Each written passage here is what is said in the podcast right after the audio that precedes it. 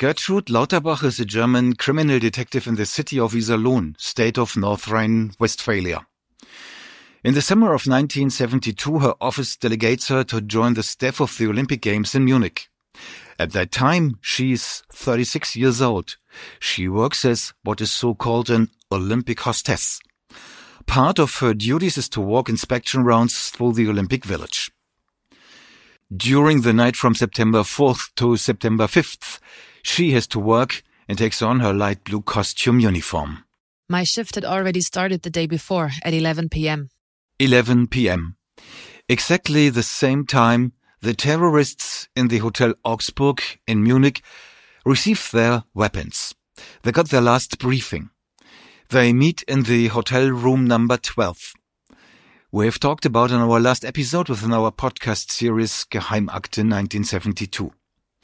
One hour later, around midnight, Israeli fencer Andrei Spitzer arrives in Munich, back from a short trip to the Netherlands where he met his wife Ankie. He came by train, which he nearly missed in the Netherlands. He did call at midnight, at 12 o'clock at night you had only pay phones. So he said, I have only two marks, so we have to, to uh, talk quickly. And he, I said, Did you see all the others of, the, uh, of your team? And he said, No, they went to a uh, performance in Munich, uh, Fiddler on the Roof, but I understand that they are coming back soon. so we talked, and he said, I only have one half a fifth a fifty pfennig left. So he said, uh, Ankie, I love you. I'll call you tomorrow. And, ta, ta, ta. and that was the last time I ever spoke to him because indeed the team came back an hour later at one o'clock in the morning. They sat around and they talked uh, till two o'clock in the morning, and then everybody went to sleep. There were five different apartments in the Olympic Village next to each other, so everybody went to his apartment and went to sleep. And then at 4:30 in the morning, Palestinian terrorists came into the village and into the building of the Israelis.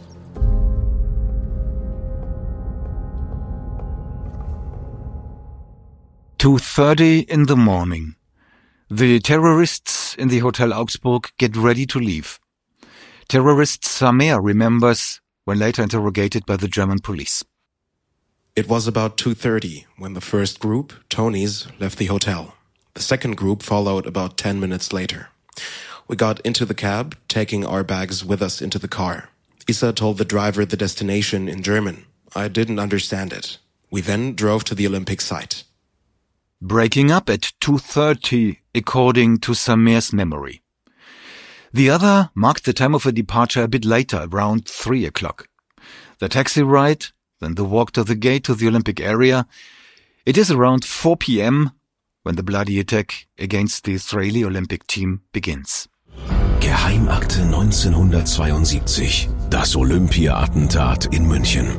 Hallo Tunis, wir haben die israelische Mannschaft in unserer Gewalt. My brother came to do sport in the Olympics and they were murdered there. Die ganze Geschichte investigativ recherchiert. Bisher unveröffentlichtes Material. I was contacted by a German journalist, Christoph Lemmer. Geheimakte 1972. Die ganze Geschichte.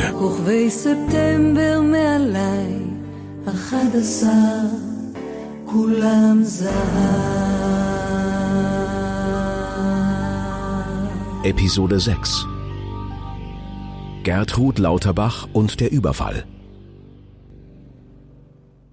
Welcome to the first out of three episodes about this day, September 5th, 1972.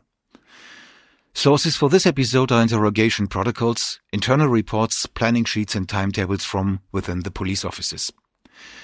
This episode is being released at 4 o'clock on September 5th, 2022, exactly 50 years after the terrorists started to invade the area of the Olympic Village. First of their tasks there, assuring themselves that they reached the correct gate, the planners had providing them with the necessary detail. There was a small hill and a tree. That was our meeting place but the place where we then climbed over the fence was illuminated. There was a door set into the fence. Before we climbed over the fence, we watched for about 10 minutes or so, as not to arouse suspicion when we climbed over. There were seven to ten young men, maybe a girl among them, who then came and climbed over the door in the fence into the area of the Olympic Village. We waited for a while and then we also crossed over. But someone sees them, men working for the postal service on the way to their morning shift. The police failed to ask the witnesses timely, although they reported to their supervisor what they saw, and the supervisor calls the police immediately after.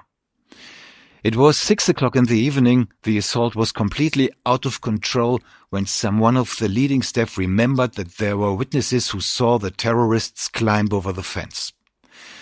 This was the time when the employees of the postal service were interrogated first time, and this is what one of them, Heinz-Peter Gottelt, told them.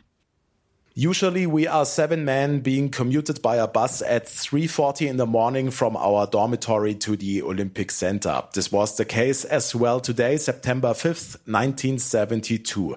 Usually we are arriving there five to 10 minutes after four o'clock should have been the same today. We then went over the Kolehmainenweg in western direction and then turned right on the Kusocinski Dam and then further to the entrance of the Olympic Center. We just wanted to get over the bridge that leads to this entrance. Two of us had already entered the bridge. I don't remember who. However, I then heard a noise from the right hand side behind me. It came from the Olympic Village, originated by a gate in a fence that was locked up. When I looked at it, I saw people climbing over that gate. At first sight, they were five or six men. One of them did not climb over. He went away to the right side of the gate and then southbound behind a shrub at a little hill. This first group of five or six men had just finished climbing over when this man returned from behind the shrub, accompanied by another five or six men. These men then also climbed over the gate. The aforementioned man helped them as he did for the first group. He helped them by picking bags, light color, maybe white like sports bags. They were 50 to 60 centimeters long. When they climbed over, there was a rattling noise from the gate. It took a while until all of them were on the other side. I did not hear them talking. When I saw them, I was 35 to 40 meters away from them. It was not full day lighted yet, but also not fully dark anymore. I would describe it as dawn. So it was impossible to recognize further detail with the men. I can't say how they exactly looked like or what clothes they wore. But the terrorists realize that someone looks at them. Terrorist Samer. From outside the fence, someone was watching us. I think there were three men who even made some joking remark when we climbed over. Which is the case, in fact. There were three postal employees, and one of them makes a joke about these men climbing over Fence's gate. One other of these three testified. I didn't really care about these men, so I didn't watch closer and don't remember details. But I was asking myself why they're entering the village that way and not through the main entrance. To me, they were sports people living in the village, coming home late. We were joking about how these guys probably wouldn't win any medals on the day. We were joking about how these guys probably wouldn't win any medals the following day.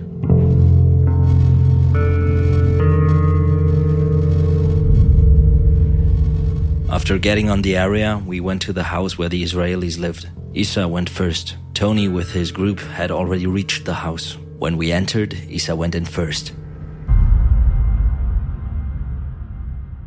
Tony's vanguard already had cleared the situation. In the dormitory of the Israelis, the weapons were handed out. They were in a big bag. I assume that Tony and his people smuggled in the bag in advance. They had entered 10 minutes earlier than we had. In the house, there is a staircase. We took our weapons out of our pockets and made the weapons ready to fire. We loaded them through so that there was a bullet in the barrel.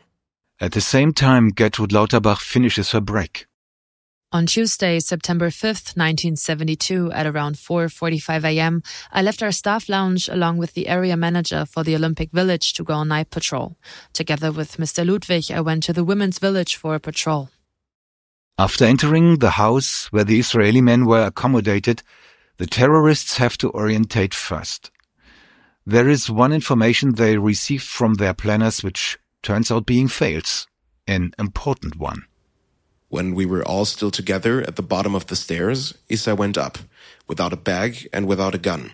And when he came back after two or three minutes, he said to Tony that the Israelis don't live on the fourth floor. People from Hong Kong live there. And then Tony went up, also without a gun and without a bag. And when he came back after about a minute, he said that the Israelis live upstairs on the second floor. Tony also said that the names of the Israelis are written on the doors. File notice. On the wall at the eastern side, opposite to the elevator, there is another door to an apartment. In the upper third part of the door, the number one is written on, and underneath, a door viewer.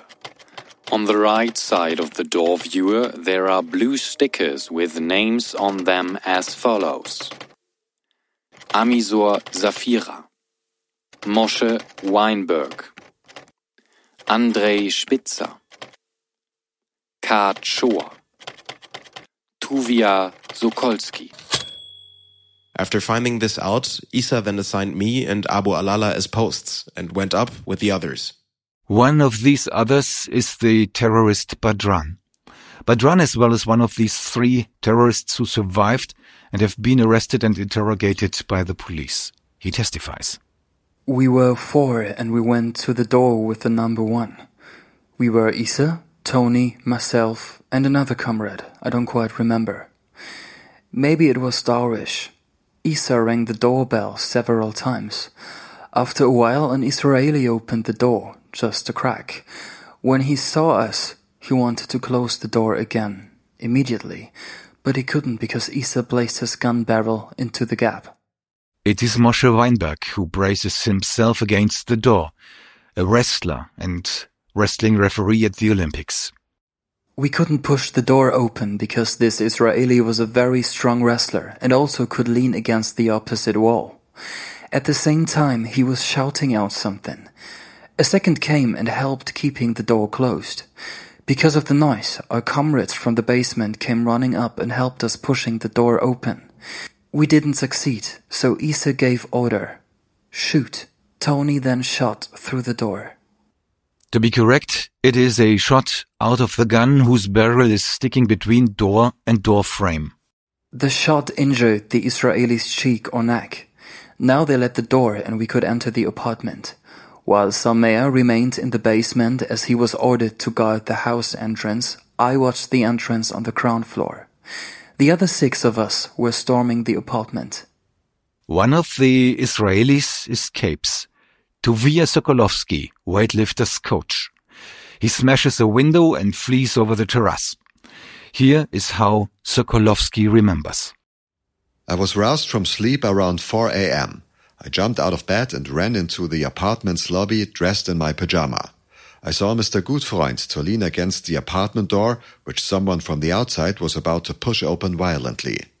The door was already open for a small gap against the doorframe. I saw a gun barrel through the gap.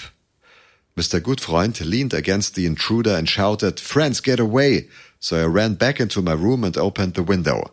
Mr. Springer closed our room door and blocked it by moving the bed against the door. At this moment, I heard a series of shootings. I heard a hard hit against the apartment door and a sudden cry. I couldn't identify who cried. I went outside through the opened window. There I met a German soldier wearing a beret on his head with a patch displaying a tank on it. I told the soldier that we had been assaulted. Together with him, we went to a room in which two Koreans were living. Since I was barefoot, I slipped into a pair of bathing slippers. The soldier picked up the phone and tried to call the police, but didn't get a connection.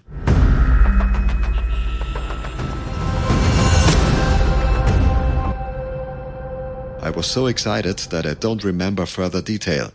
In this apartment, I locked myself in the toilet for about an hour. Before I locked myself up in the toilet, I heard more shooting. The German soldier told me to remain in this apartment. He returned around five o'clock identified himself, and then said it was all okay now. German police had arrived, but the Arabs had occupied the whole building, and I shouldn't leave the apartment for the time being. This uniformed soldier is named Raoul Leindecker. At that time, he is 20 years old, working as a waiter and doing army service. The army ordered him to the Olympic Games as a driver.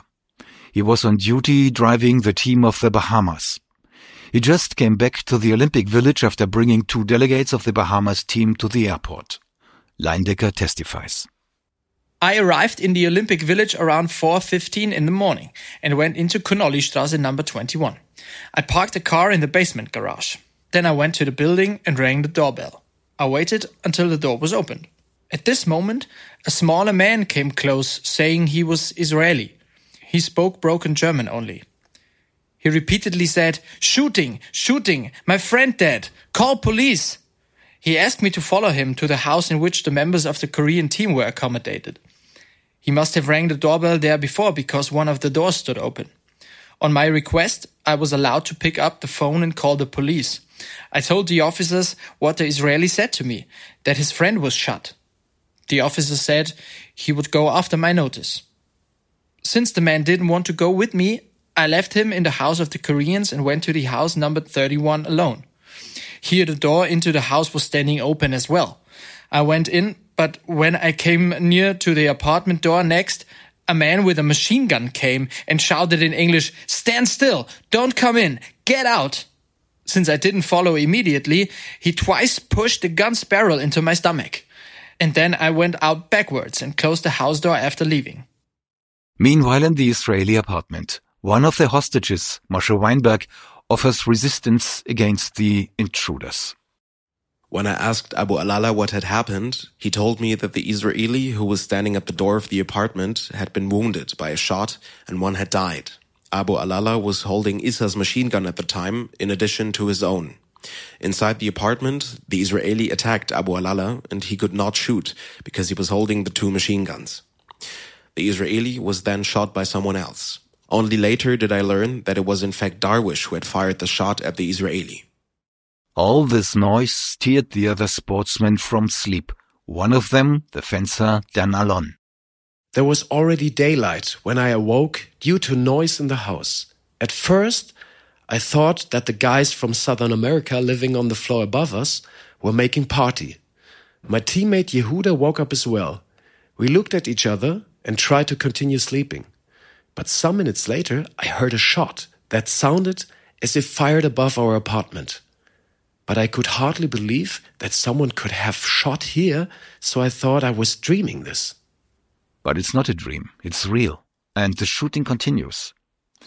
It is to be heard on the outside as well. Gertrud Lauterbach, while patrolling the women's village, hears it as well. On the way to gate 29, we heard muffled gunshot-like sounds from the men's village at around 5:10 a.m. It may have been two volleys of 3 to 4 shots or 3 to 4 individual shots. At that moment, we weren't sure if they were actually gunshots. We then proceeded to gate 30 to enter the men's village. There at the gate, the connection point from the women's to the men's village, we asked the guard from the security service if he had made similar observations. He said no. Since he was sitting in a guardhouse behind a high apartment block, this is quite understandable. He did, however, say that he had overheard radio transmissions reporting a shooting in the vicinity of the DOZ building. We then proceeded to the Connolly Street, where we met the section leader of Group C, Mr. Müller. He asked us to go with him, since he had been told that there had been a shooting in the building at Connolly Street 31. Meanwhile, at the basement door, terrorist Badran still holds his position there. He doesn't witness what's going on into the apartment number one. After three minutes, Isa and Abu Alala left the apartment and said that they have met seven Israelis inside, but one of them escaped backwards over the terrace. Isa said also that all hostages had been tied up except the one who was injured. Seven hostages only. Not enough. Issa once more. Isa asked the Israeli where the other Israelis have been accommodated. He promised the injured let go to a hospital if he showed us the way. Isa spoke in English to the Israelis. After this conversation, the Israeli guided us to the next doors. The next Israeli apartment on their way was number two. Issa wants to go in, but Weinberg allegedly tells him there were no Israelis in there, which was false. Why he so said, if he did, never has been cleared. Possibly he thought that his teammates from apartment number three were better able to fight the terrorists than those in number two. In number three, there were the wrestlers, fighters, who he coaches. At this door, now Isa rang the bell. Someone looked down from a window in the first floor. He looked frightened when he saw his injured fellow citizen. His name was Mark. This certain Mark, this is Mark Slavin. He is 18 years old and the youngest in the Israeli team. We learned about his life in the fourth episode of this podcast series. And the reason why Mark looks frightened is pretty obvious. His fellow citizen down there with his bleeding wounds is someone he knows very well. It's his own coach, Moshe Weinberg. Isa spoke to the Israeli at the window in German language. Then another Israeli came to the house door and opened it. While we were standing in front of the house, we were hiding our machine guns aside or behind us. Now we intruded the apartment with arms in the ready. Abu Alala and myself remained downstairs with the wounded Israeli and the one who opened the door. Isa went up the rounded stairs on his own. Shortly to explain, all of the apartments have two floors. There are stairs outside the apartments to get to the apartments and there are rounded stairs within the apartments to get from the rooms on the floor to the rooms on the other. He forced the Israelis in the upper floor to step down. They were five or six. Now we were leading the captured Israelis and the injured back into the first house. Abu Alala went first, followed by the Israelis, then Isa and myself. Then the Israelis went down to the stairs, although no one had told them so. Isa shouted at them to come up again but one or two took the chance and escaped through the basement level. Another remark on the situation. The houses are built against the wall. The front door is on the first upper floor. The ground level is on the back side, which is the basement level with the parking lots. So what happened here? They entered the house through the front door and the hostages just went down the stairs to the basement level, which was their chance to escape. One or two of them escaped through the basement to the parking lots. Samer didn't shoot after them. A mistake the terrorists made. Samer testified that Issa criticized him for this. Of these seven Israelis, three came down to the basement stairs, past Abu Alala to my place. They were already at the door, and I thought that this was done on purpose from our side. Therefore, Abu Alala and I made no effort to stop these people. When the three Israelis were already at my place, Isa shouted to send the people back up. At the same time, one of the Israelis had already opened the door and went out into the open. I had my eyes on Abu Alala at that point, and this situation was taken advantage of by the Israeli, and he fled. I could have stepped out and shot after the Israeli, but I didn't do that because he was already outside. The other two Israelis went back upstairs alone, and then Isa led them away. Later, Isa wanted to know how it was possible for an Israeli to escape. I told him what happened, and he said that I have to be careful and that this should not happen again. And just this moment, when it gets more difficult, policemen come closer. Already when Isa and Abu Alala led the second group of Israelis into the apartment and when I watched the house entrance, suddenly a civilian came to the door. He had an Olympic symbol patched to the right pocket of his jacket. This civilian is a policeman as confirmed in a file notice.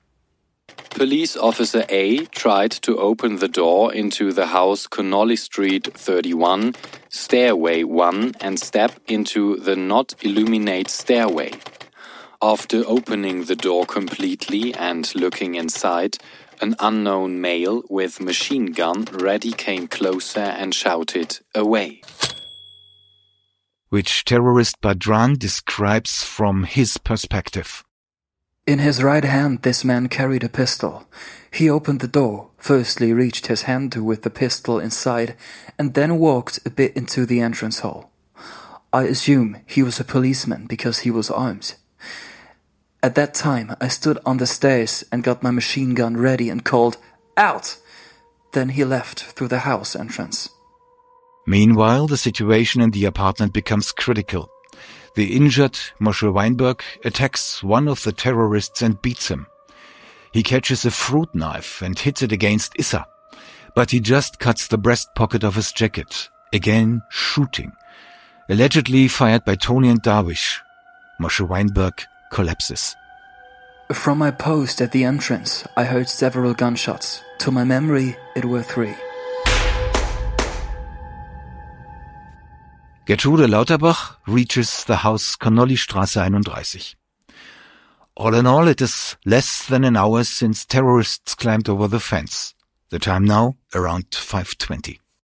As we got closer to the house, I noticed that a window was opened on the upper floor of property number 31. A little later, a man whose face was painted with a dark color and who wore sunglasses and a light straw hat became visible behind it. He beckoned us over and also asked us to come closer. When we arrived just in front of the entrance, he called down to us in good, understandable German. Responding to our questions about what had happened, he said that shots had been fired and that we should call an ambulance. As my colleagues were discussing what to do, the man at the window became agitated and shouted down that someone should come to him to receive his demands. I then stood under the window and he lowered down one sheet of paper. However, since he still had other sheets in his hand, I asked him to throw down the rest of the sheets to me as well. After he had done this and I wanted to read what was written on it, I noticed that all four typewriter sheets were written in English. I then handed these sheets to a colleague and he handed me his walkie talkie. The man at the window asked us to act quickly as time was running out. Since I was now in possession of a walkie-talkie, the man turned to me and demanded that I finally call an ambulance. I followed his demand and ordered an ambulance. As my colleagues were still standing next to the entrance discussing what to do, the man at the window shouted at the men that they had to leave immediately, that he didn't want the police. He then closed the window, and a little later he appeared in the front door armed with a machine gun. Again, he demanded that we follow his demands and call for an ambulance as soon as possible. While he demanded that all the men disappear, which for him was not happening fast enough, he insisted that I stay with him. This man who demands Gertrude Lauterbach to stay, this man is Issa, the leader. He then returns into the apartment. Four minutes later or so, Isa and Abu Alala came to me at the entrance and said they wanted to get out the injured. Isa took a hand grenade in his hand and had his face painted black. Issa stayed at the entrance while me and Abu Alala went into the Israeli's apartment and in there the rounded stairs on the first floor. Both of us and my friend Abdel Kader carried the injured Israeli downstairs to the entrance. On our way, I realized that he was wounded at the stomach.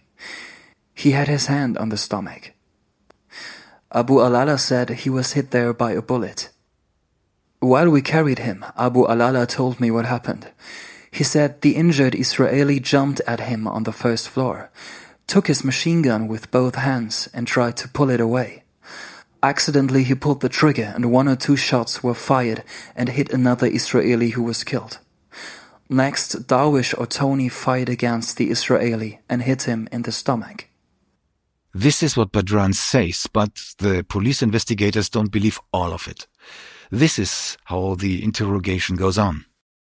What Abu Alala told can't be true. The killed Israeli was hit by at least seven bullets. There were also bullet holes in the wall next to where we found him. This indicates that he was not shot just by chance, but intentionally and focused.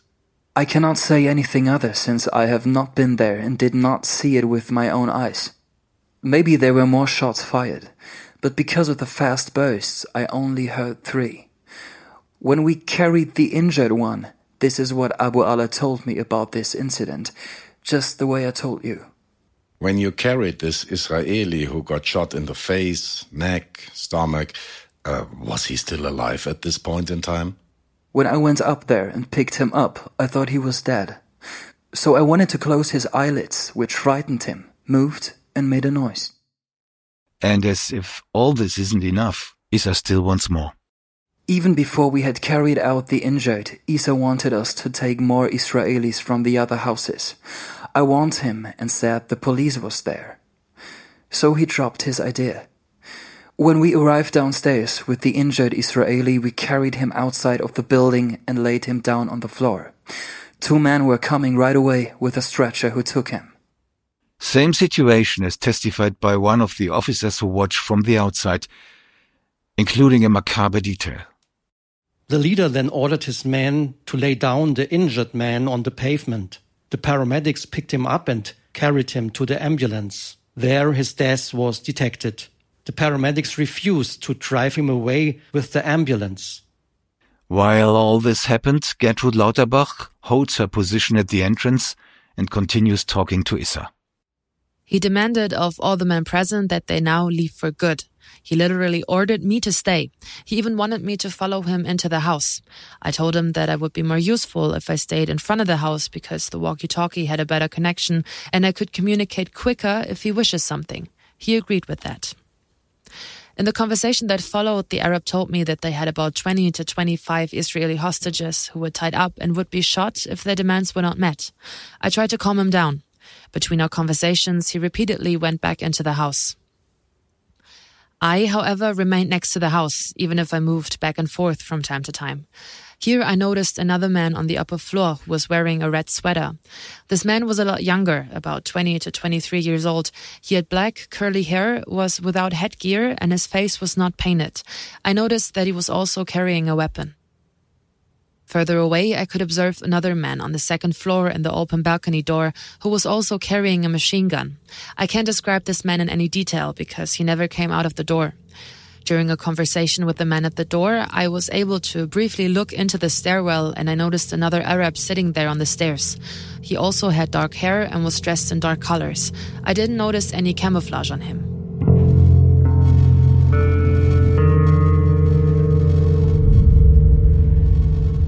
At around 6.30, the mayor, Mr. Tröger, arrived. I saw him coming from a distance, went to meet him and briefly informed him about what had happened so far. After that conversation, Mr. Tröger left again. Remark on Mayor Tröger. Gertrud Lauterbach means the head of the Olympic Executional Committee of Germany. He was partly kiddingly referred to as the mayor of the Olympic Village. From time to time, the previous leader of the conversation kept appearing at the door telling me to join him. Once he asked me about the athletes living in the opposite block because they were all standing on their balconies watching the events. I told him that they were athletes from the GDR. He then said that they could follow their daily routines and go to the competitions because they had nothing against all athletes. When Mr. N appeared and explained to me that the police president, Dr. Schreiber, and the mayor, Mr. Tröger, wanted to negotiate with the spokesman, I called for him. After he had come to the door, Mr. N informed him that now the police commissioner, for whom he had already asked, and the mayor of the village were ready to negotiate. He agreed to negotiate with them, after which Mr. N left to get the men. The Palestinian disappeared back into the house. The police diary notes 6.05 a.m. Village Mayor Tröger appears on site. After the men arrived, he came out again, but he had both hands behind his back. I could observe that he was holding an object in his hands, which I assumed was a grenade. After a short conversation about the ultimatum time, the men disappeared again. Now the spokesman beckoned me back. Because of his hand grenade, I approached him hesitantly and I asked him to put this thing away because I was scared. However, he kept the hand grenade with him. Now I told him that I really wasn't in a good situation because I didn't have any cigarettes with me and I had run out of candy. He then offered me a cigarette, which I accepted. Before handing me the lighter, he put his hand grenade in his jacket pocket. While we stood there, he gave me more cigarettes, and once he also handed me a banana, but demanded the peel back so that his fingerprints could not be taken from it.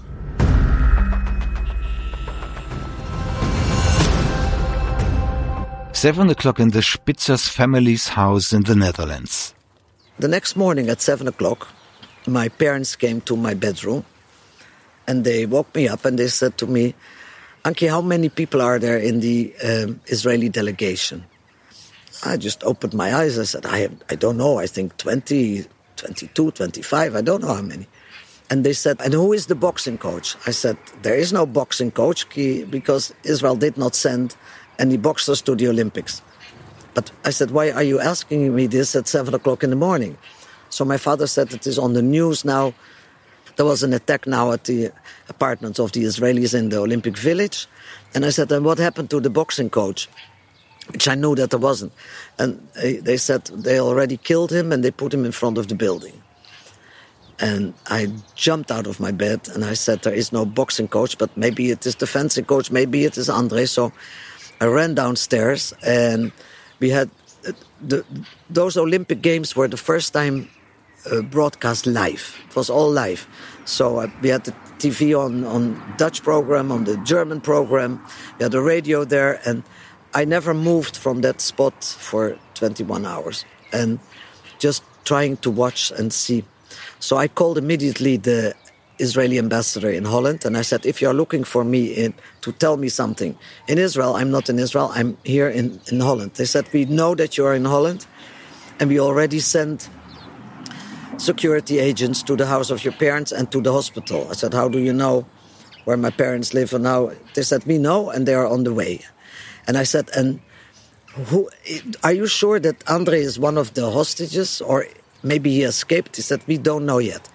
At nine o'clock in the morning, they called me and they said Andre is one of the hostages.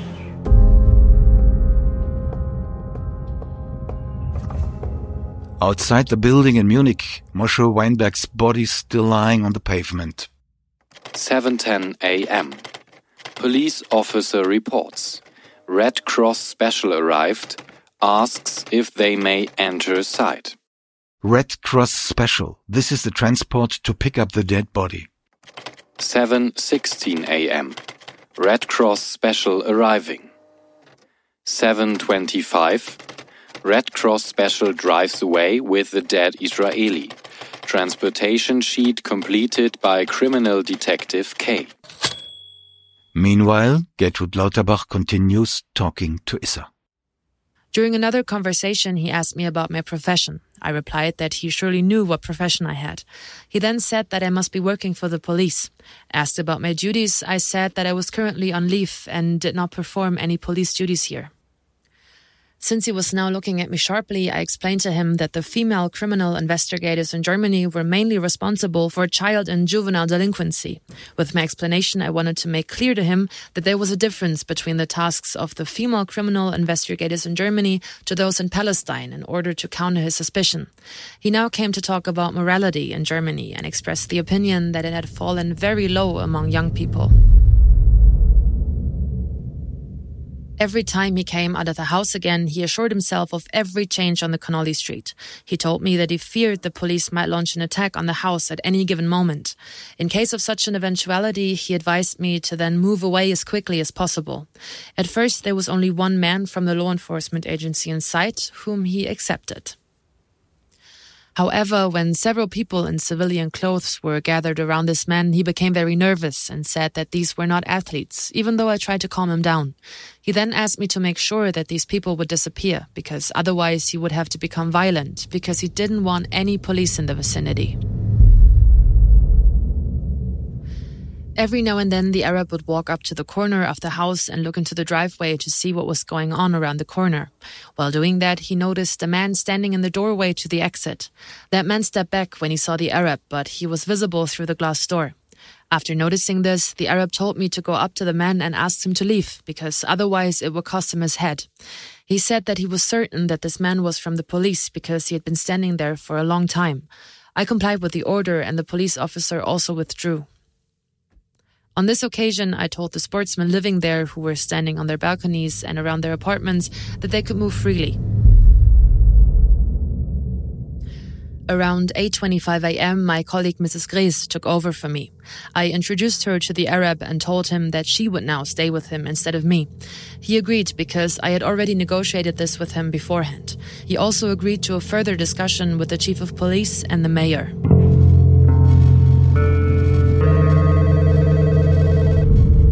In the family Spitzer's house, the telephone rings. It's the embassy of Israel in the Netherlands. At nine o'clock in the morning, they called me and they said Andre is one of the hostages. Same time in Israel. My parents knew that uh, Mark is about his first wrestling um, fight. is on the 5th of September at 10 o'clock in the morning. 8:28 a.m. 20 men reinforcement arriving on site.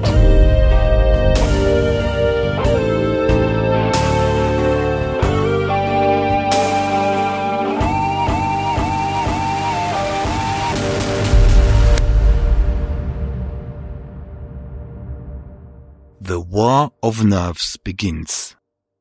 Continued with the next episode. Geheimakte 1972. 50 Jahre nach dem Olympia-Attentat in München. Ein Podcast der Antenne Bayern Group. You like this podcast? Consider writing a review, sharing it with your friends or clicking like or full five stars. You feel you have something to contribute? Contact me via email to geheimakte at antenne.de.